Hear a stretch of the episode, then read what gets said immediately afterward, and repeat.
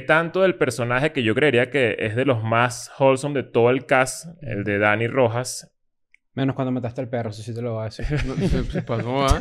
Pero es que recibí muchísimos culpa. mensajes de... claro. Muchísimos mensajes de... No, todo estaba bien hasta que mataste al perro". ¡Qué ¿Qué- gacho! qué- oye, I'm going back to my school today.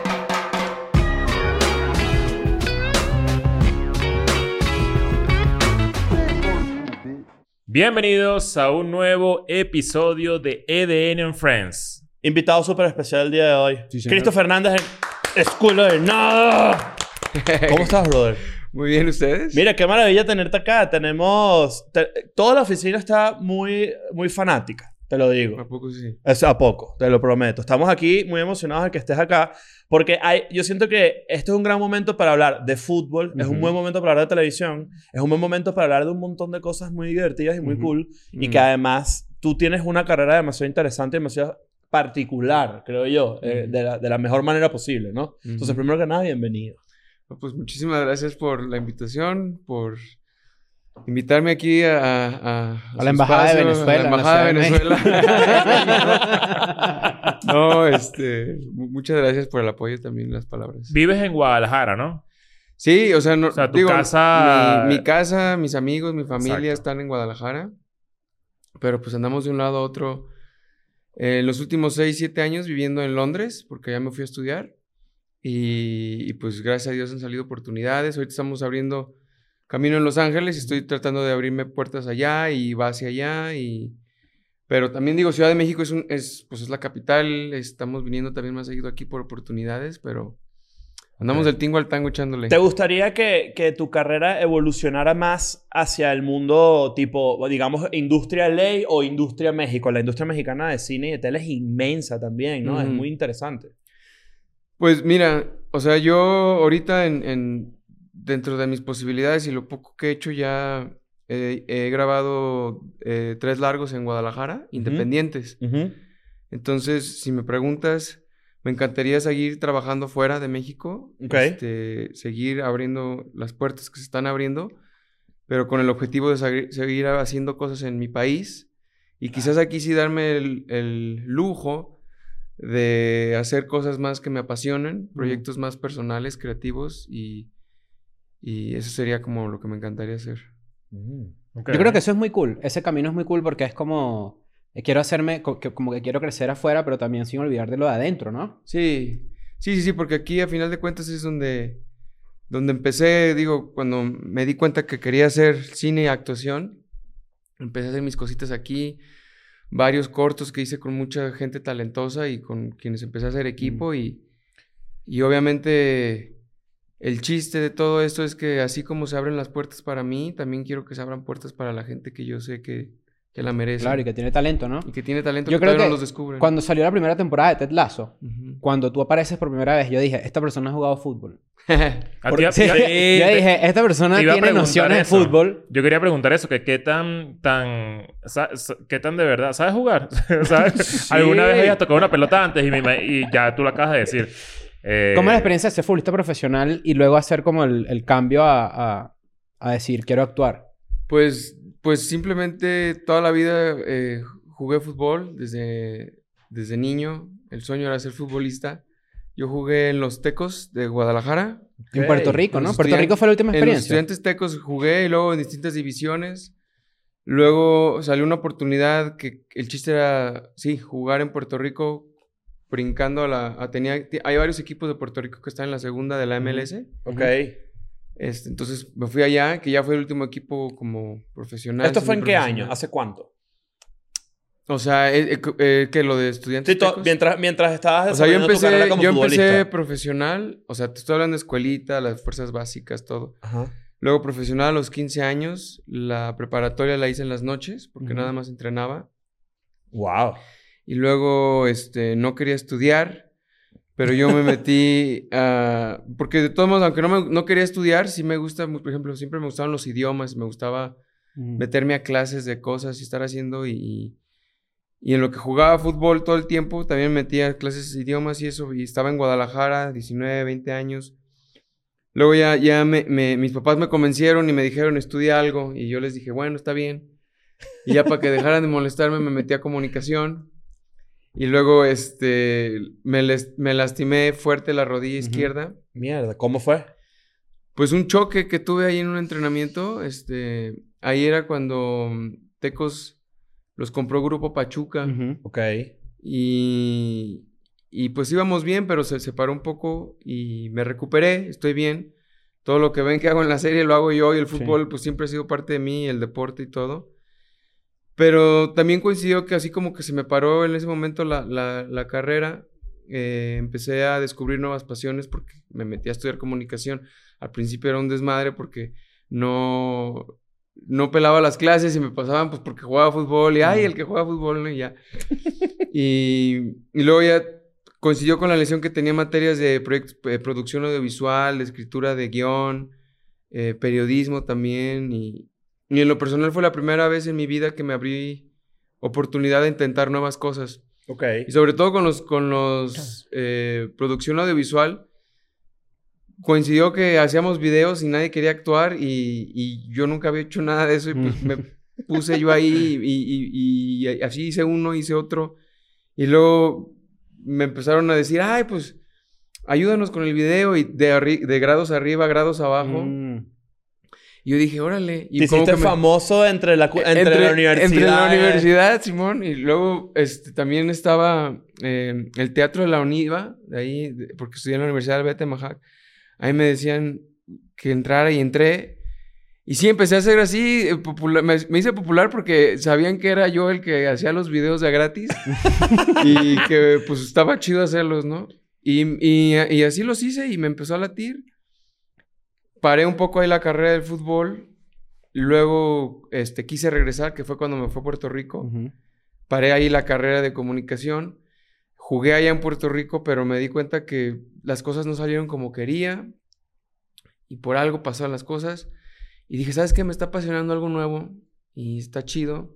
Me regreso, termino la carrera y le doy al 100 a eso. Y que me regresó a la universidad para seguir saliendo en todos los cortos. Saliendo en todos los cortos, ahí estoy haciendo ya carrera. Y pues sí, me regresé, terminé el- la carrera, me, me- me gradué. Y ya los siguientes dos, tres años viví en casa de mis papás, trabajé en muchas cosas, en sports marketing, eh, fotógrafo, en bodas, de RP. Trabajé de asesor de seguros financieros en Seguros Monterrey. Ahí fue donde, donde ahorré lana, y, pero todo con el objetivo porque decía, o, o me voy a Ciudad de México a estudiar, o me voy a Los Ángeles a estudiar. Pero uno de mis mayores aprendizajes con lo del fútbol fue que hubo, hubo algunas oportunidades en... en- la, la carrera del deportista es muy corta y ahí las decisiones que tomes son inmediatas Ok. Me di cuenta, hu- hubo unos momentos en los que me pude haber venido, por ejemplo, aquí a la Ciudad de México a jugar y no las tomé por, por, pues, por miedos, o sea, por, por inseguridades, por miedo a salirme de mi zona de confort. Entonces dije, tengo este sueño y me dijo, y me puedo ir a la Ciudad de México que pues tengo aquí amistades. O me voy a Los Ángeles, pues que a lo mejor ahí está todo cerca y tengo quizás conocidos o puedo hablar español, pero dije, mira, Londres, Reino Unido es, no, no sé ni qué pedo. Sí, está el, como extremo, el ¿no? clima está horrible, sí, eso sí sé, pero admiro mucho la cultura allá y sé que allá me voy a poner a prueba bien cabrón. Con fútbol en mente en este momento. O con. No, o no, con no, ya el fútbol ya, lo estamos, ya estamos fuera sí, de fútbol. Sí, por eso me regresé a, a la, a la Ciudad de México a, a- que diga, terminó de Puerto Rico, me regresé, ahorré lo que les decía y me fui entonces a decidirme al Reino Unido a estudiar mi maestría en actuación, ya que junté mi lana. Ujú. Y, y no estaba seguro, fue una decisión también difícil porque me estaba yendo bien en las ventas. Entonces yo decía, mira... Seguros Monterrey. Ajá, entonces yo decía, mira, me está yendo bien en las ventas. ya tengo esta lana que puede ser un hasta, hasta lo puedo poner de enganche para una, para una, un departamento. O sea, algo tú puedes así. decir con todas las leyes que, con todas las, las de la ley que eres un gran vendedor de seguros. En verdad. Te Sí. puedo decir que mis primeras este, clases de actuación fue en las ventas. Porque ahí Mm, aprendes claro. mucho... Pero, este, pero eso te iba a preguntar yo, ¿y en el fútbol? ¿En el fútbol qué? Porque hay grandes actores en el futbolistas también, ¿eh? A Ah, mí ti- nunca... yo tipo soy- Neymar, Yo soy muy de... No, bueno, no, no Neymar, pero hay, un, hay una escena o un momento clásico del fútbol. Yo soy muy del Barça. Mm. Y yo recuerdo que en el 2011-2012 a Sergio Busquets, que es un gran futbolista, le dan una patada y Sergio Busquets El, hace el, el, esto. el picabú. así, Ah, a ver ajá. si lo están viendo. Y yo dije, oye, los futbolistas pueden, tienen un Oye, de veras, las clases, el drama, do- do- dotes dramáticos. Hay. Bueno, muchísimos futbolistas son así. claro, y mientras No, pero a mí, a mí no me gustaba, a mí no me gustaba este, armar argüende, me gustaba jugar. levantarme y jugar. Claro. Pero sí, el drama, muchos, muchos futbolistas son buenos actores. Hay veces que Este- mientras más vueltas dan, tú dices, más está... Sí, ¿verdad? si te duele, no estás Porque dando te vueltas tocan en el aquí. piso. ¡ah! Claro. No, este. Entonces no, digo, o sea. para allá. De alguna manera también eh, estás haciendo, jugando un partido, estás enfrente de la gente, estás haciendo un espectáculo también. Tiene mucho que ver el deporte. La vida de que viví de futbolista también tiene mucho que ver con la de artista y de actor. Pero no, digo, me, fueron muchos aprendizajes y yo por eso me decidí irme al Reino Unido y allá, porque fue realmente ponerme a prueba en todos los sentidos. No me quedó de otra más que hablar inglés y no entender hasta el acento, porque no estaba, estoy a- acostumbrado al acento de Estados Unidos, no al de, de allá, el clima, La comida. no conocer a nadie, la comida. Entonces, fue un año de mi maestría, pero ya después me decidí quedarme allá y, y cuando me quedé allá, también, este, me... Fueron muchos, muchas cosas que me puse a prueba también porque la visa de estudiante por la maestría fue de un año. Entonces, eh, eh, me, me duró año y medio. El- el- los estudios fueron un año, la visa estudiante fue año y medio. Entonces yo después, de todos modos, me quedé allá unos Ujú. tres años. Pero lo que hice fue que cada seis meses, pues entraba y salía y pues trabajando cash in hand, este, porque yo quería seguir ahorrando libras y Ujú. quería seguir buscando oportunidades allá. Y ahí fue cuando mis estudios de comunicación también los puse a prueba, eh, porque me animé yo a escribir y, y- y hacerme mi propio material. Trabajaba ya de, en, de bartender en un restaurant bar y en mis tiempos libres con mis amigos de la maestría y que iba conociendo, proyectos independientes los iba haciendo. Escribía mis, mis, mis guiones, mis cortos, Ujú. los grababa. Empecé con celular y poco a poco empecé a hacer con más producción, con el equipo de la universidad, con el equipo de amistades. Y literal, durante esos años, lo único que trabajé, este, antes de Ted Lasso, fue puros proyectos míos. Fue todo el material. A mí me encanta la comedia, así como ustedes. Ok. Entonces también, este, todo, todo lo que hacía era, era, era, era cosas mías, ¿no? Entonces, soy fiel creyente de crearte tus propias oportunidades y sé hoy en día que eso fue lo que me llevó a Claro. Ted Lasso, porque ya platicando con Jason y con toda la gente ahí de, de TED, pues vieron material mío cómico, más se me juntó, este, también... eh, la experiencia de fútbol, que fue una serie de fútbol. Es- Sí, Eso es que como perfecto. Es como que... Eso es lo que yo estaba pensando justamente O ahorita. sea, porque o sea, hay, una, hay una frase que... eh, no, no es cliché, pero es una frase que dice que, que la suerte es estar preparado para el momento correcto, ¿no? Creo que en este caso es exactamente eso, estar preparado, de repente conociéndote a ti mismo haciendo esos videos o como sea, o escribiendo, y se dio esa oportunidad. Claro. Que Se además dio que ese se hayan momento, ¿no? unido las dos cosas también fue como súper fortuito, ¿no? Sí. Como que eh, tiene que, tiene que ser una de esas oportunidades demasiado raras donde tu pasión, eh, de- tu pasión del momento se juntó con tu pasión pasada y por alguna razón terminaste en una de las series Tuviste que probablemente... hacer un casting, me imagino. Sí. Pero casting de fútbol. Sí, sí, sí, pero también porque estando allá, este, y- o sea, me di llegó el punto también en el que muchas oportunidades no me las daban por la visa. Entonces también, pero el haberme quedado allá, hice una buena relación con una agencia allá en Londres, que gracias a Dios y porque me quedé allá y porque al año y les, ¿cómo están? Yo sé que pues no me dan ningún papel por los papeles, pero pues aquí está el tequilita, ¿no? Y hay que seguirle echando ganas y algún día, ¿no? Y, y así fue como también, y, y digo, de lo que comentas, para mí éxito es oportunidad más preparación. Porque a mí también me dicen, ¿qué se siente ser un overnight success? Pero pues obviamente nadie va a saber Overnight, toda esta overnight, historia de nada. antes y igual no tienen por qué, pero yo, o sea, yo sé y sí sé. Y digo, lo de la, la, la, la audición, pues llegó el punto en el que yo me regresé a México por lo mismo de que la vi el no tener visa me impedía que esas grandes oportunidades, papeles, no me las daban por la visa. Entonces yo dije, pues si estoy ahorita como actor simplemente trabajando en lo que yo hago, pues mejor me regreso a México y mínimo como a gusto y estoy en el sol. Claro. Entonces me, me- me vine a México y empecé a grabar, seguí grabando mis cosas, pero dejé la relación allá las puertas abiertas, que es lo importante también, siempre dejar puertas abiertas. Y salió esta audición del casting de, de- de una serie de comedia, de, de fútbol y todo eso, y me mandaron a mí la audición, era 2019, en marzo, y audicioné, y en un principio Dani Rojas, este que es el personaje que hago, era el egocéntrico, el, el mamón. el Jamie Tart. El, Jamie Jamie Tart. Tart. Ujú. Ok. Que en ese momento, por lo que leí, me mandaron, no había Jamie Tart, era Dani Rojas. Entonces lo hice la Dani Rojas, audición. tu primo, Leo Rojas. Claro, exacto. Su apellido Rojas. Ah, sí. Entonces hice la, la- la audición así. Ahí quedó, ¿no? El chiste era que iban a empezar en agosto. Llegó agosto, no oí nada y dije, ching, pues ni modo, ya, pues le sigo echando ganas. Y después en agosto, este, uno de los showrunners de la serie, Bill Lawrence, me mandó un tweet así de la nada. Este, Great Audition. Y yo dije, ah, pues ¿quién es este? Y dije, ay, ay, pues no sé qué. Y ya hice la relación y dije, ay, no, pues muchas, thank you very much, all the best.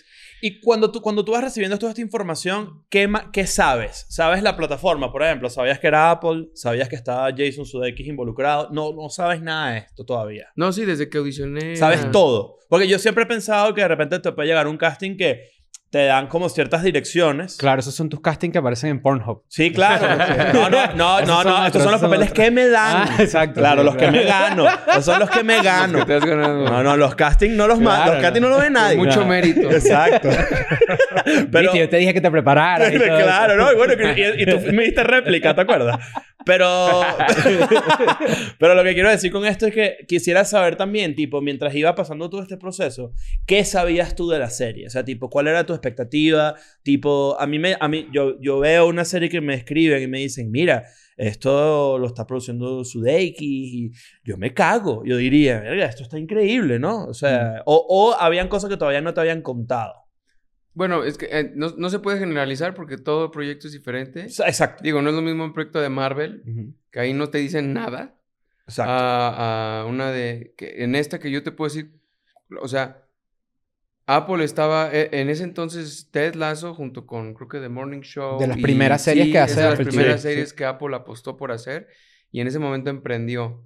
Entonces, Jason en sí es el único que era como eh, Hollywood star. Ujú. eh, Como que está attached al Ajá, proyecto. Todos los demás, Claro. en realidad... Que han- ya era Ted Lasso. Ya él era Ted Lasso. Él ya Justamente hablamos de Lasso. eso hace un, hace un par de episodios. Estamos hablando del Wrexham AFC, del, Ujú. de este proyecto que ellos tienen. Y mencionamos a Ted Lasso. Mm. Y también hablamos de eso, ¿no? De ese origen. Que hay gente que lo ignora. Que él ya era Ted Lasso. Sí, De ya, ya hace- ese personaje Sí, existía. ese Exacto. personaje existía, ya, ya era. Entonces, desde un principio, pues yo sabía que era, era una serie basada en el personaje de Jason, de Ted Lasso, de NBC, pero se quería hacer para la nueva plataforma Apple TV.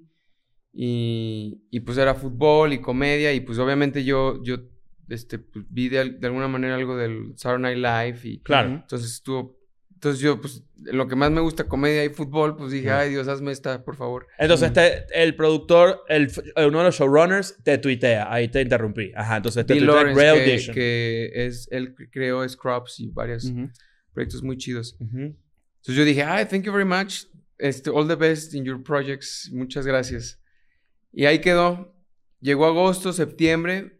De, de Ted Lasso me llegan audiciones, pero para un personaje islandés, un personaje africano y un personaje francés. Ok. Entonces, este, ah, las hice como Dios me dio a entender. Mm. Y ¿Cómo, se- ¿Cómo es un islandés? Pues no sé cómo sea, yo lo hice mexicano. Era un mexicano que se fue a Islandia, claro. Claro, obvio. Claro. Entonces, este.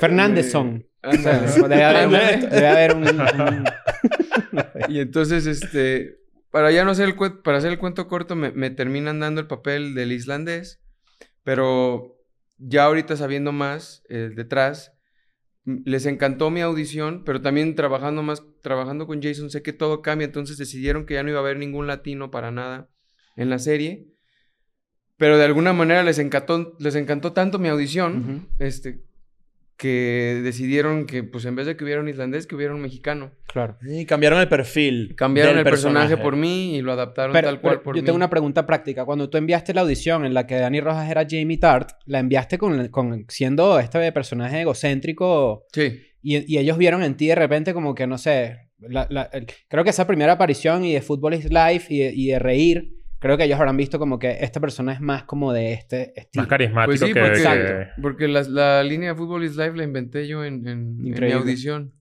Sin saber. Ah, ¿en serio? Sí. ¡Wow! Eh, Alto catchphrase. Sí, O sea, la- sí, la- es súper famoso. eh, eh, de eso me enteré ya en la premiere de la segunda temporada en, en Los Ángeles. Bill Lawrence, estábamos en el QA y me y preguntaron de, de Football is Life. Y, y yo cuando hice la audición del islandés ya venía la línea de Football is Life. Entonces yo pensé que pues, Ujú. los escritores la escribieron. Y Bill Lawrence dijo, no, la, la- la línea la inventó Cristo. Yo dije, ah, caray, ahí la dijo enfrente de todo el mundo ahí en el Q&A. Yo dije, ah, pues, y ya después salimos de ahí y le dije, oye, ¿cómo que yo la inventé? Gracias. Pero ¿cómo? Y me dice, este, ve, ve tu, ve, ve tu audición, la primerita que enviaste.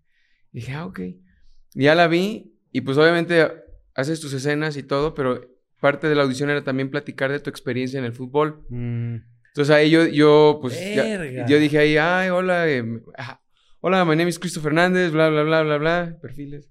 Y tenía que hablar de mi, de mi experiencia o, de- o de mi- en el fútbol y yo dije, well, to me football is life because like, eh, eh, así lo dije yo sin darme cuenta. Entonces, y la agarraron y básicamente... entonces me dijo Bill Lawrence, me dijo, yo lo que hago como escritor es que muchas veces agarro las audiciones de la, y ahí me inspiro para los personajes. mm. Gracias a Dios a mí me tocó que me dieran el papel, porque si no, no me, no me toca el papel y nunca me entero que yo, este... Claro. Este, Ves a alguien diciendo, fue a Gunnar Ajá. Henderson diciendo... ¿Y dónde-. ¿Dónde estabas este, cuando, cuando recibiste ese mensaje de que, de que habías quedado en el casting? Yo estaba en Guadalajara, en México, con mis papás. Este... Sí, los únicos que se enteraron fueron mis papás. No le dije a nadie nada, porque de hecho no... Nunca digo nada ni nada. De, yo soy creyente de que las acciones dicen más que las palabras. Entonces, no me voy a poner a hablar de algo que... O sea, cuando salga, que salga, o cuando se tenga que hacer, que se tenga que hablar de eso, que se hable. No- en ese no caso eres poner- supersticioso. Tipo, si, y si lo... O sea, yo, yo estoy pensando, lo, lo Si estoy lo interpretando más. Si lo dices... Pues es que no eh, es de jinxearlo, es que ustedes pues andan en eso también, o sea, Mm. yo te puedo platicar ahorita de otros proyectos que he hecho y no han salido y a lo mejor ni van a salir.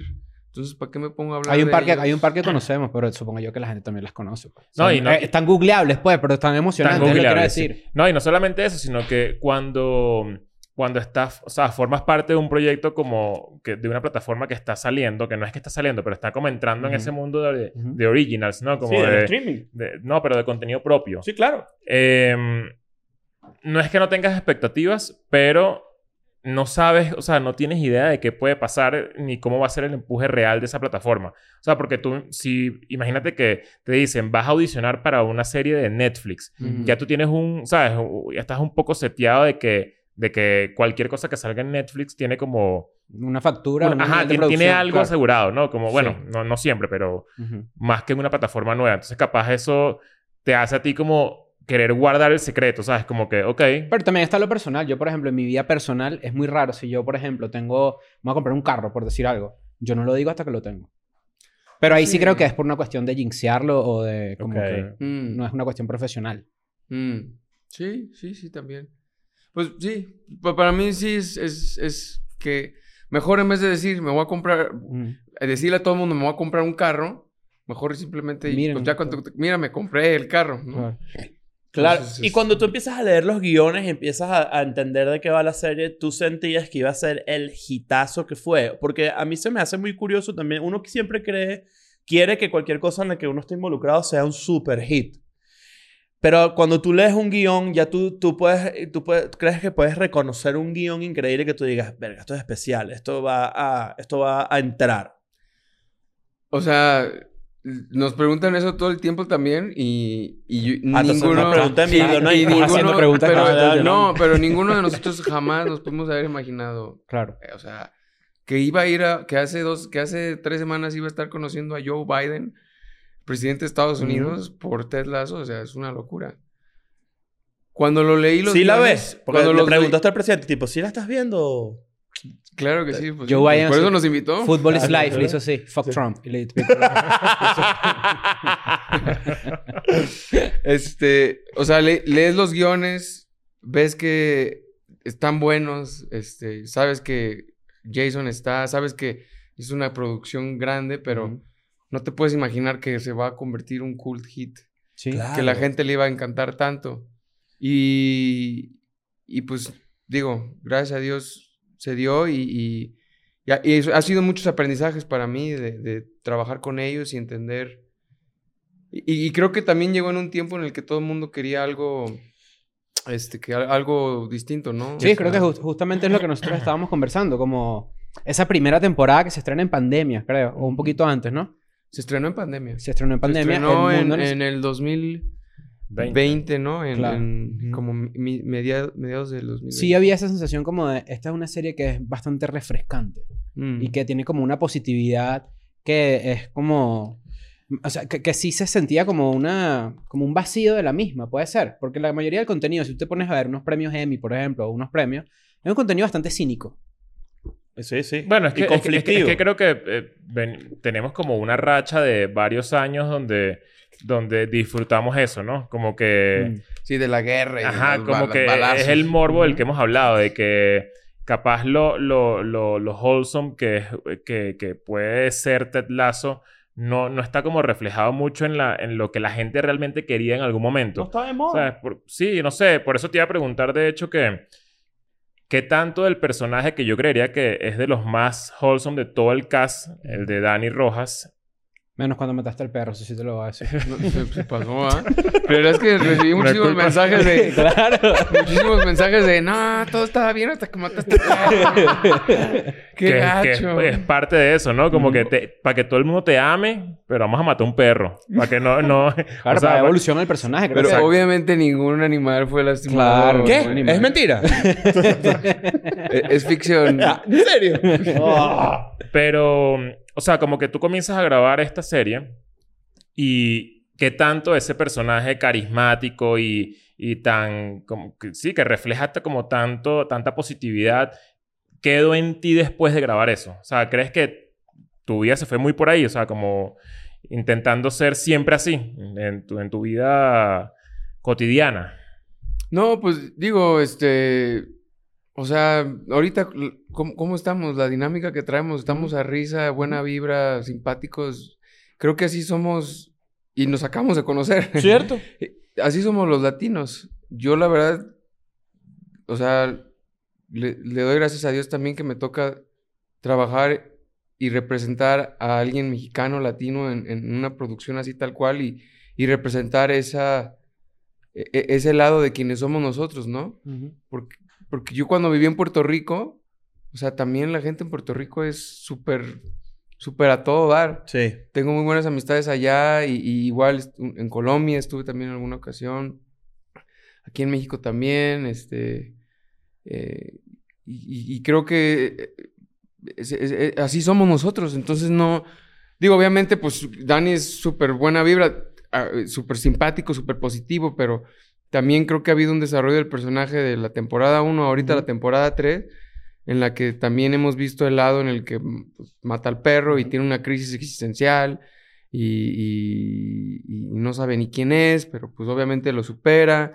Ahorita en esta temporada 3 también, pues es alguien apasionado, alguien enérgico, alguien este, competitivo, alguien que le echa ganas. Entonces es, es- creo que los escritores que son unos genios, no nada más con mi personaje, sino con todos, han hecho unos personajes más tridimensionales y se sienten más reales, ¿no? Y, y Dani creo que también no ya nada más es, es, ese, ese positivo y nada más, sino también es muchas otras cosas. Claro, tiene varias Un dimensiones. humano completo, ¿no? Claro, Ajá. y a mí, a mí me llama mucho la atención que además Ted Lasso, viniendo, viniendo de la, básicamente de la misma generación eh, de Saturday Night Live, tienes a, a Sudeikis con Ted Lasso que diseñan este show como muy bonito, muy wholesome, Ujú. muy cool. Y tienes por el otro lado, tienes a, a Bill Hader que está haciendo Barry, que Mm. Barry, eh, o sea, es, es, Más dark, ¿no? es lo contrario. O sea, Sí. eh, de hecho... Una me- comedia bastante oscura. es una comedia que me atrevería a decir explora probablemente partes de las cosas más podridas del ser humano, pero Mm. bueno, con comedia y muy Pues bien. Bill Hader, no sé, bueno, eh, Bill Hader es eh, cinéfilo a morir. Sí, claro. O sea, es una persona que está metida en, en No, y- Criterion Collection y se mete ahí en ese closet que tienen ahí a buscar las películas más Y, y te diré que. Jason es igual, ¿eh? También. Ah, mira. Ah, sí.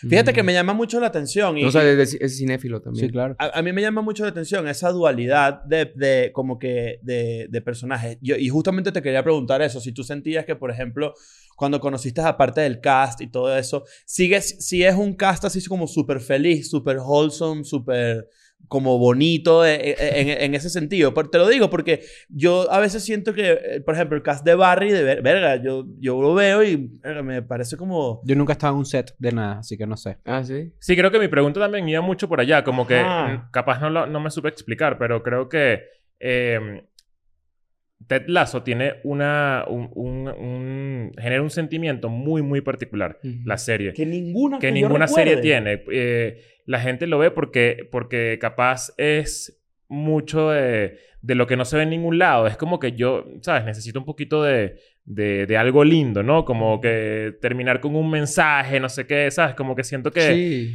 hay una, hay, no sé si es escasez, sino es diferente, es completamente diferente. Sí. Entonces, como que trabajar de lleno en eso, trabajar formando parte del cast de una serie como esa, ¿qué tanto influye en tu vida personal? ¿Qué tanto influye en la vida personal de la gente que te rodea? Y de, y de si capaz la gente incluso que te conoce espera que tú seas así siempre, ¿sabes? Espera que tú, que tú eh, se- seas un tipo muy buena vibra todo el tiempo. Te y- gritar en la calle Football is Life, seguro. ¿Qué No, tanto te nadie- gritan? ¿No te gritan Fútbol Life? Lo voy a hacer yo cuando te vayas. Cuando te vayas, te vas a exacto. Pero es- creo que es una, es una gran pregunta. Eh, digo, obviamente, con cada trabajo que hago y, y- y- y no nada más por el personaje, sino con la gente que me rodeo, pues me ten- agarro esos aprendizajes, esas experiencias. De Dani, pues sí, obviamente sí he tratado de, de agarrar ese optimismo, sí, en mi vida diaria y aplicarlo. Y, y digo, obviamente en- entiendo y, la gente, los fans, que pues, o sea, un, un gran aprendizaje, o sea, me he dado cuenta de la capacidad que de lo que hacemos puede llegar a tener, o sea, literal ha habido gente que con lágrimas en los ojos me dicen que Ted Lasso les cambió la vida y que mi personaje y que el Ted Lasso y, y- o sea, los hizo sentir bien y en esos momentos de crisis donde se había muerto a alguien fue donde encontraron recuperación y que te, y que te vean hacia los ojos y te lo digan con lágrimas. Es duro. O sea, es, tú dices, "Ay, o sea, no manches. O sea, lo que hacemos sí realmente puede cambiarle la vida a alguien. Y eso está muy chido de entenderlo. Entonces, y eso me hace hacer más consciente de también yo como cineasta y, y- y las historias que quiero crear también, este, que qué es lo que estoy poniendo allá afuera, ¿no? ¿Qué es lo que estoy intentando, ¿no? Creo que han sido muchos los factores que han hecho que Ted Lasso también sea el éxito que es. Y, pero todo está también en, en- en- en los escritores. Obviamente el cast, literal, sí, me, me preguntas que si todos son, o sea, todos son muy buenas personas. Yo creo que, y también viene de los que están en la cabeza del proyecto. En, cuanto hay algo que esté medio raro, pues, este, pues, nada más quedarnos con, con quienes estén Claro. que- y que realmente haya buena vibra. Yo llego a la mitad de la primera temporada, ellos ya llevaban haciendo cosas y me recibieron a mí, yo que venía desde no un desconocido y nada que ver y me reciben con los brazos abiertos y me hacen sentir como en casa, como parte de la familia. Y obviamente ahorita también en la tercera temporada, pues mi personaje tiene mucho con un nuevo personaje, el, el, el Zaba. Este Max, que es un gran actor, también llega y también nervioso y no sabe ni qué onda, pero pues todos lo recibimos con los brazos abiertos y así. Pues es la, es la vibra de Ted Lasso, pues, y es, es, es una vibra que creo que, que la ponemos ahí y creo que mucha gente se la, la ha absorbido y... Que se te acerque alguien y que yo también maté a un perro con un penalti. Claro. no, no, ¿Cuál- es mentira. además sirve, sirve, o sea, ver a alguien nuevo en el set siempre, bueno, en el set o en cualquier ambiente En de cualquier- trabajo, sí. siempre ayuda. Ah, porque ya no o sea, soy yo. porque es como que no Claro. soy el único so- eh, Claro. eh, primerizo, no soy el único Nuevo. nuevo. Y, y es que Ted Lasso es, es, pues es en el mundo del fútbol, pero es una serie, pero también se aplica a cualquier lugar laboral, ¿no? O sea, aquí a lo mejor ustedes dicen, ah, este es mu- tiene mucho de Roy Ken o, o- o a, a este tiene mucho la vibra de la Y tengo el pecho como Roy Kent, así, pe- peludo. Es así. peludo. Claro, este, sí. la barba de Claro, Roy no, en- Kent, en- ¿no? él, él es Hércules ahora. Yo diría que tienes más como de. Roman Roy. Sí, claro. Él Ah, sale no en. Thor. al fin- en- Sí. Sí. En creo. Thor, en la última. Sí. que dicen que había todo un rumor que él era, que él era de CGI. ¿Supiste eso? ¿Cómo? ¿Sabes que existía un, un mito Ah, en sí, internet en las que redes decía que sociales no decían que, existía? que Brett no era real. Claro, porque, era porque, solo- porque él- tenía un solo, un solo poker face. Es así porque todo como- tiene como una cara como muy de Sí, videojuego. Una gran persona. ¿Es, es, Sí, es de CGI o no? Él es CGI, no Viste, yo Sí, sabía. Es inteligencia artificial. Está en nuestras mentes. Dijiste, dijiste que, que, mm, tú tienes... Yo, yo siento que todas las personas tenemos un libro. Como que podemos escribir un libro. Ok, Dos, ya ahí la cosa cambia, ¿no? Ok. Tú, si- tú, dices- tú tienes la película que tú quisieras hacer. O sea, tú tienes un largometraje que tú dices, yo quiero hacer esto. O sea, mi sueño es hacer esto con la historia ya tal cual.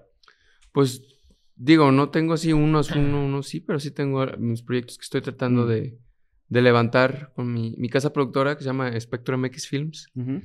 Este, ya tengo ahí unos largos, pero sí, digo, ahí tengo un, tengo por ahí unos proyectos que sí creo mucho en ellos, que estoy desde terminando de desarrollarlos. Que son como passion poco. projects. Ajá. Claro, Es- porque... es, es parte de la consecuencia de todo lo que hacías antes de entrar a Ted Lasso. Sí. Que tú, que tú mismo grababas con el celular, tú Sí, al- escribías al- y- algunos cortos que los hice en su momento, ahorita los estoy usando como proof of concept. Eh, y si se hicieron con muy poquito, ahora imagínate cuando haya. sí. Hay demasiada gente que ha, que ha hecho unas grandes carreras justamente por ese camino. Garrett Edwards, por ejemplo, director de, de- Godzilla. Ujú. Mm. Él tenía unos cortos. Hizo unos muñequitos así.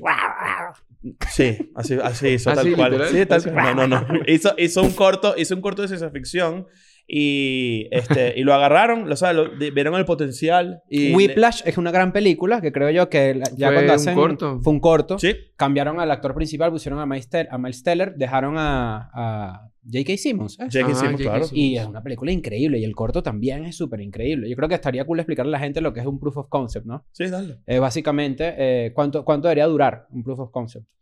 Pues no, no, no hay, no hay regla como tal. Es, es simplemente. Ver si funciona, tal cual. Esas, es. Pues en, en esto de lo del cine, pues es muy audiovisual. Entonces. Muchas veces es, es más factible mostrar en un minuto, en cinco minutos, en diez minutos, una historia que la puedes hacer de acuerdo a tus recursos y decirles, mira, este es el potencial de lo que puede llegar a ser. Te estoy pichando Ujú. este, a una película de 90 minutos, pero pues... Tal cual, show me, don't tell me. ujú. Un Tal pro- cual. pues, pro- un- produces un, un- como un como un taste, como Exacto. un pequeño La película que yo quisiera hacer, por ejemplo, transcurre toda en un coche. Ándale. Ah, ya tú tienes una película así que Yo tengo una hacer? película en mi ¿Por qué no me cabeza has que contado transcurre. esto nunca? Sí, claro. Transcurre todo en un coche, ¿no? Pero la idea, de, la idea de esta película es, tendría yo que hacer una especie de, de proof of concept y ver si a alguien le gusta para que invierta dinero ¿Cómo en es? eso, ¿no? Cuéntamelas No, rápido. no puedo. No, No, puedo. No, me roban la idea, me roban la idea. Nadie te lo va a robar la porque gente que está viendo esto me puede robar la idea. Está viendo esto. Y ahorita te- eh, estás, estás como en pausa entre temporadas. Eh, pues sí, ahorita estamos, está el episodio 8, acaba de salir Ajá. ayer de la tercera y pues faltan eh, Y cuatro. si no me equivoco, vas a hacer un Transformer. Sí, ahí y tengo ya, hice- hicimos la, la voz de un Transformer. No, eh, o Nacho sea, ama los mi- Transformers. me- Sí. no, no, todo el mundo ama los Transformers. O sea, los o sea, mejores. yo es que no, no, no, es, no es lo mío, pues. ¿Cómo? ¿No es lo tuyo? Nunca ¿Tú no ves lo los. Transformers de, de carajito? Sí. No. Tampoco. Tampoco. No. Y, y esta nueva, que es la de Beast Wars. Sí, sí, se ve increíble, pero sé nunca vi es, cuando... no. ¿Qué personaje, ¿Qué personaje es el tuyo, si se puede saber? Sí, ya todo está allá afuera. Es- Ah. Se llama Will Jack. Este, se estrena el 9 de junio. Hice eh, la voz de, de Will Jack y va a ser un Will Jack mexicano. Mm. ¿Qué, La- qué- la- lo qué- chido de esta versión de, de Transformers es que tiene mucho talento latino. Entonces está chido. Y pues sí. eh, qué- qué- qué coche es? ¿O es, un o es uno de los Eh, Es, animales? es- es una, es un Volks, como esas combis, los Ajá. Volkswagen, Ajá. Pero como tipo vintage, Ujú. color como, De surfista de los 70. como ese color medio cafecillo. Ajá, ok. Este sí, ahí dice creo que Pablo. A mí, yo, yo, esa es otra cosa que yo siento que es un arte completamente distinto, que es el tema del voiceover. Ah, eso me llama la atención mucho Ajá, también. de hecho, nosotros tuvimos aquí a, Car- a Carlos Vallarta. Vaya, Ca- Carlos, Carlos es un gran actor de voiceover. Ujú. Hace muchísimo trabajo de voces en manga, en comiquitas, en películas y tal. Pero es algo que, ¿qué tan, qué tan diferente y qué tan difícil es con, por ejemplo, un, un performance live? O sea, yo sé que es una pregunta bastante cliché, pero, por ejemplo, estamos hablando de, no es un, no es un, no es un, de repente, un animado, una- un animal o algo. Estamos hablando de un robot. Pues la- lo, lo padre de hacer voz es que yo creo que hay más libertad en cuanto a, o sea, puedes realmente literal hacerlo lo más grande que Mm. puedas y, y, pues es parte del, del, del personaje. En, en- en- a veces en cine o dependiendo de la historia o de lo que quiera el director, pues tiene que ser más conciso, más... Es como el teatro, también la diferencia entre el teatro y el, y el cine, pues el del teatro, pues puede ser más, o sea, le tienes que dar, el, el que pagó el boleto hasta adelante y el que pagó el boleto hasta atrás, Mm. deberían de recibir la misma calidad. Entonces tienes que hacerlo tal grande, ¿no? Entonces... Y te lo presentan así como un, como un, un- un monito, pues, un muñeco. Tipo, ok, tú eres este. Este es Wheeljack. Entonces es un Transformer así. Y tú dices, mierda, ¿cómo le construyó la voz a esta persona? Pues O, Sí. o más, o dibujos y así. ¿Cómo es? es que me llama mucho la atención, tipo, viendo un personaje, cómo Pues tú es- es- construyes esa personalidad. es, es animación, entonces cuando estás... eh, en este caso más bien eh, me, me- me mostraron el- el, Un reel. No, me mostraron mis escenas, Mm. me mostraron cómo se... O sea, ya habían hecho algunos las voces y yo ya estaba viendo el, Ah. el, El footage, pues. el work in progress, el Mm. footage que, que habían grabado, porque obviamente es- graban en... en- o sea, el, eh, gra- graban también en real Ajá. y le agregan la animación. Ok. Entonces, este... Era como para ir viendo como, como lo que yo iba viendo y diciendo y mi personaje y así. ¿Te has montado en el ride de Transformers? Me- ¿qué- ¿Cómo? El ride de... De Universal, de ¿es? Universal, sí es. ¿Es Highland o ah, Universal? sí, el- Universal, el- el de. Orlando. El de Orlando. Sí, acabo de ir por primera vez, nunca había ido a Orlando. Fui y Ese para mí es de, es de los mejores de. Estuvo de- de padrísimo, Universal. sí, sí, sí, Ese sí. y el de. eh, ¿Cuál es que es la, eh, la momia? El de la momia. Ah, es el de la la momia. momia está, sí, es cierto.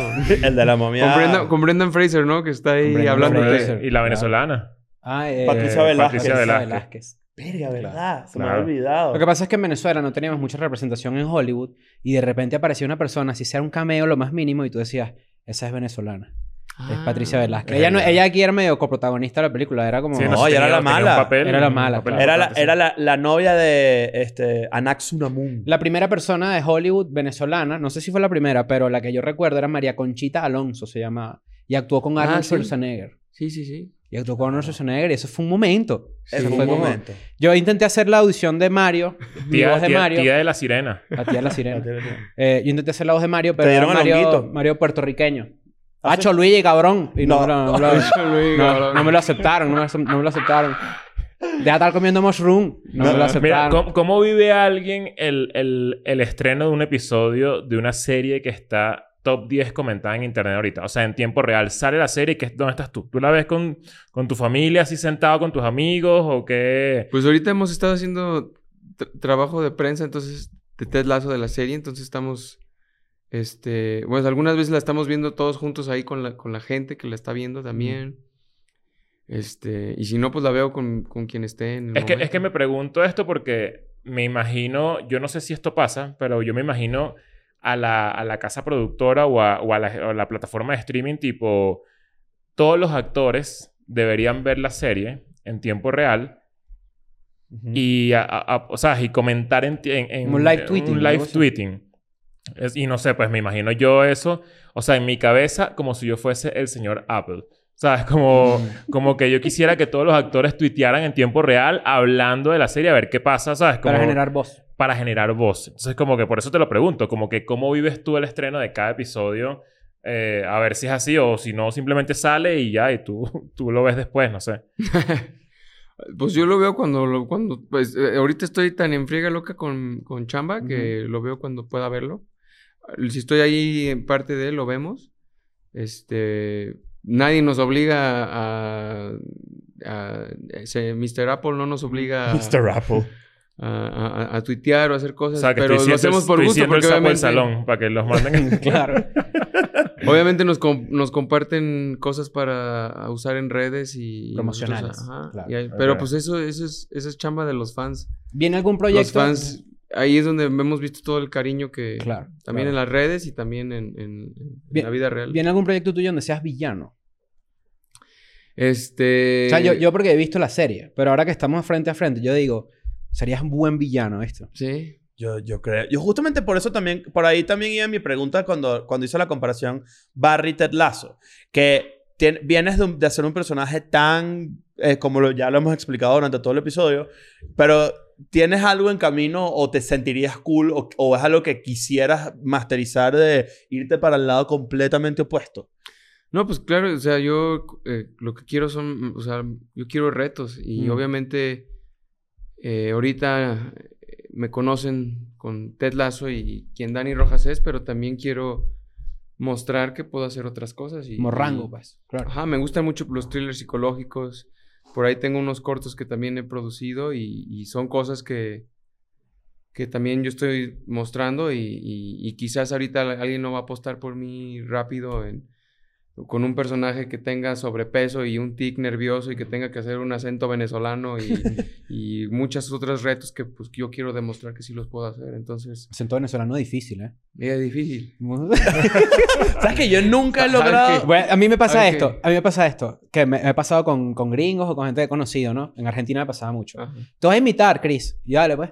Mira, ¿qué pasa, mi pana, mamá huevo? ¿Qué te pasa a ti? Como Pero le ese, entiendo. ese pues. ya es más que del Caribe, ¿no? Es como cubano. Es que, o sea, sí, es que siempre la imitación es cubana. Sí, pero es que tenemos como, por ejemplo, nosotros tres somos de la misma ciudad Ajá. e inclusive entre nosotros, las personas que son de esa ciudad, notan la diferencia de cómo habla Nacho a cómo hablo yo, por ejemplo. Ah, ok. Pero son como pequeños cambios. Yo tengo seis años viviendo en México, ¿Cuántos? seis. Mm. Y ya noto, por ejemplo, cuando alguien es del norte. Mm, Pero sí. me tomó seis años, ¿me entiendes? ¿Sí? Mm. Sí, a mí me pasa, bueno, mi esposa es mexicana, entonces tipo, ya, ya yo puedo más o menos también, bueno, ella es del norte, entonces, Mm. pero ella, por ejemplo, cuando está acá, habla, Medio venezolano. ya se le salen ciertas cosas venezolanas que yo le he pegado, pero... ¿Le has, ¿Le has, pegado a tu esposo? No, no, no, no, no, no, no, no. o sea, no, no, no, las palabras, pues, claro. Pero, pero, pero me, lo que quiero decir con eso es que ya yo puedo notar cuando ella, ella, ella también es actriz. Entonces, ella en Ciudad de México es bastante chilanga. Mm. Pero cuando vamos para su casa, es un festival de norteño. Te toca a ti ajustarte. Yo, yo no lo entiendo. Igual que ella me dice a mí, cuando yo estoy con tu familia y con tus amigos, yo no entiendo media mierda de lo que ustedes hablan. Porque nosotros hablamos muy rápido, los venezolanos. Sí. ¿Ha- ha- ¿Has compartido con venezolanos antes, eh, así en un grupo, un grupo grande? Eh, pues eh, tengo amistades venezolanas, Mm. sí, este, siempre han sido chévere. Este, y también eh, colombianos, también he tenido mucho.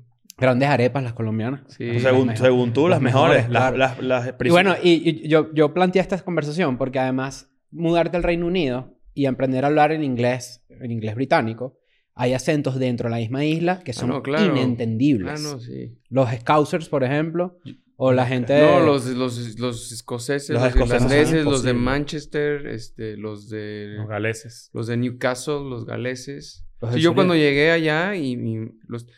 O sea, los primeros cinco meses de vivir en Londres, llegaba el mediodía y, y literal, así yo... O sea, me llevaba un... una- hasta yo decía, ¿qué me está pasando? Hay algo mal conmigo porque me, me llevaba un, un cansancio así en el... Me, me, me daba un... Me quería dormir.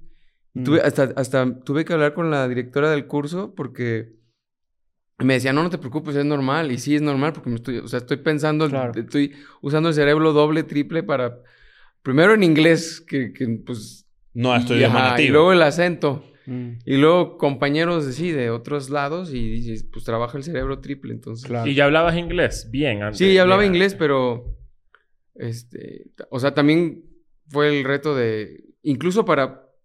Me preocupé más por obtener el sí de una universidad. Y yo decía, pues ya hablo el inglés. Que ya después tenía que hacer el examen de inglés. Y lo reprobé. Lo rep- según yo, yo sí lo hablaba y lo reprobé como cuatro veces. mm. Y gracias a Dios lo pasé como en una quinta. Que tuve que de hecho venir a Ciudad de México y aquí lo pasé. Y fue, y me, me dieron el certificado así como dos días antes de que era mi, mi fecha límite. Y pues obviamente lo, lo, lo- lo- ya lo subí y ya pude ir, pero una cosa es hablarlo y estar ya allá Claro. y hacer y escribir. Como la gente y- dice, no, yo lo, yo lo entiendo, pero no, no, no lo hablo. Sí. No, bueno, pero además te fuiste a la a dificultad arriba, porque en Claro. Estados Unidos ya es difícil, imagínate ahí. ¿Te ha tocado coachear gente en la serie? Así no se patea un balón. este, mira, to- todos ahí a- a- juegan de alguna manera Mm. fútbol. Yo soy el que tiene experiencia que pues, Profesional, era mi vida. claro. Eh, pero te- tenemos, hemos tenido grandes eh, eh, entrenadores ahí porque, o sea, todo lo que ven de fútbol no es nada más que entramos ahí y ya. No. O sea, primero que nada está escrito en un guion, luego vamos y lo ensayamos.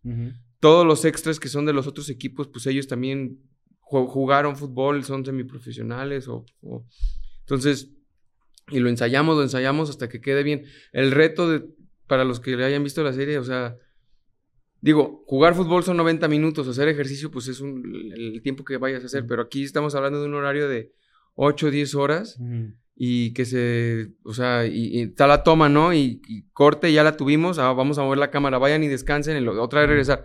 Y, Y es repetir la no, estamos en no estamos en el sol aquí a gusto, Claro. estamos en, En el frío. en el frío a menos lo que tú quieras con la lluvia y, y- y estar así, entonces pues, no, sí, sí, es- sí es sí es reto, pero pues... Cuando- Y lo cuando ponen a arman- jugar retas. Ajá, ¿Eh? cuando ponen a jugar retas entre ustedes y que, bueno, va- hoy sábado... Una cascarita, vale. ajá, ah. una cascarita. A veces entre Vente, toma y toma sí nos quedamos ahí peloteando porque mínimo para... Calentar, Porque ¿no? te conviene más estar ahí haciendo activo, algo claro. Que irte allá a resguardar este, y volver a salir. Claro. sí. Y, y tomando en cuenta el, el porcentaje de personas, vamos a decir, hay un porcentaje grande de personas, de ingleses en la producción, ¿verdad? Es- tenemos obviamente un porcentaje grande, eh, norte- eh, bueno, americano de Estados Unidos y estás tú y hay una cantidad de gente ahí. ¿Qué pasa con la gente que no entiende el fútbol?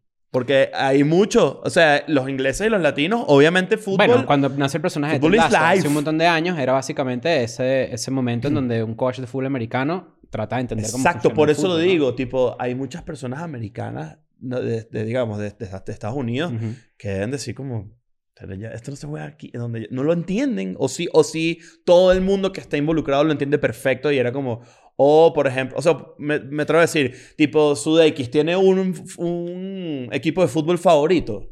No, bu- bueno, sí, sí tiene, pero bueno, pues ahí ya he desarrollado el cariño por el fútbol, pero la serie no se trata de fútbol. Sí. La serie no es sobre fútbol. No. Entonces, mucha gente eh, que, que ve, que, que no sabe de la serie, pues dice, no la he visto porque no me gusta el fútbol.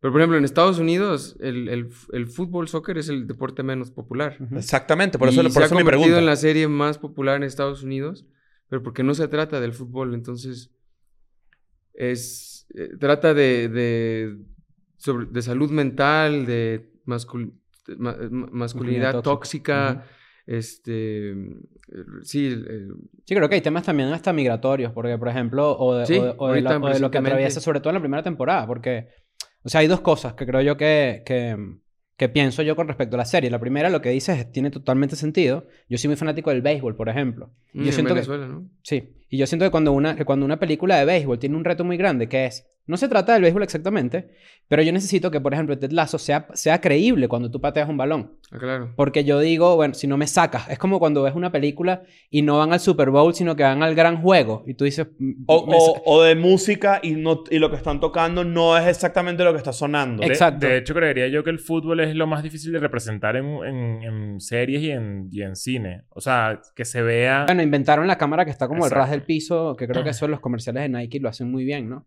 Que Mm. es esa cámara que está siguiendo el balón. Ajá. ¿no? No sé cómo se llama ese, ese shot en, en el cine. No soy ignorante. Pero, pero esa parte es muy interesante. Y la segunda parte de lo que tú dices, creo yo que... Yo vi las primeras dos temporadas. Y la tercera no he empezado a verla. Pero también siento que ese positi- esa positividad y esa, esa parte que es muy cool de la serie... A mí en algún momento yo dije como que necesito volver al cinismo un poquito. No sé si es una cuestión personal de que soy comediante. pues. Sí, lo hemos, me- aquí lo hemos, gusta- hablado, ah, lo hemos hablado. Es justamente, es buenísimo tenerte aquí para que nos aclares si hay un límite de eso, ¿no? Como que será para... para La la- positividad tóxica, se puede Ah, llamar. Exacto, existe. ¿Cómo? Puede ¿Cómo? existir eso. O sea, que, que tú digas, o sea, cre- bueno, creo que te- te- el personaje de Ted representa esa positividad tóxica. Te estás divorciando en la primera temporada, ¿correcto? Pero, spo- no es spoiler, vayan No, a... ya no. Ok. Em, está básicamente en negación de su situación personal.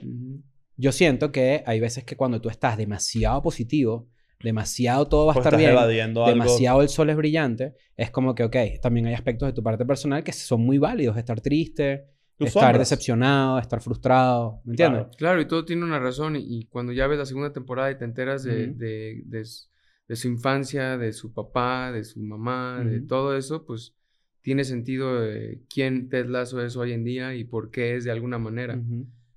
Eh, yo de mis grandes también eh, ense- enseñanzas de las series también te enseña a ser como más empático, ¿no? O sea, aprender por ejemplo, el be curious, not judgmental, como sé, antes de juzgar a los demás, sé curioso y, y- y Indaga, trata de claro. indagar y de, si alguien te menta ahorita la madre sin ninguna razón, pues ¿Qué estará pasando? puedes, puedes reaccionar también tú así o también decir, pues, o sea, está, hay algo ahí, ¿no? Por, por algo pasó eso. Entonces, este, pues sí. Sí, lo- David Foster Wallace lo decía en su en el, ina- el- ¿cómo es? el, el discurso de inauguración de la universidad, en el que él hace como este di- discurso famoso, valga la redundancia, en el que él dice, uno nunca sabe qué está pasando por la cabeza de la otra persona. Mm. Si tú estás en el Mm. súper y, y estás como que esta persona no está pagando rápido, o te frustras, o pasan cosas así, es como que no sabemos qué está pasando por la cabeza de los demás. Y es un ejercicio en verdad que lleva práctica. O sea. y que es, es duro.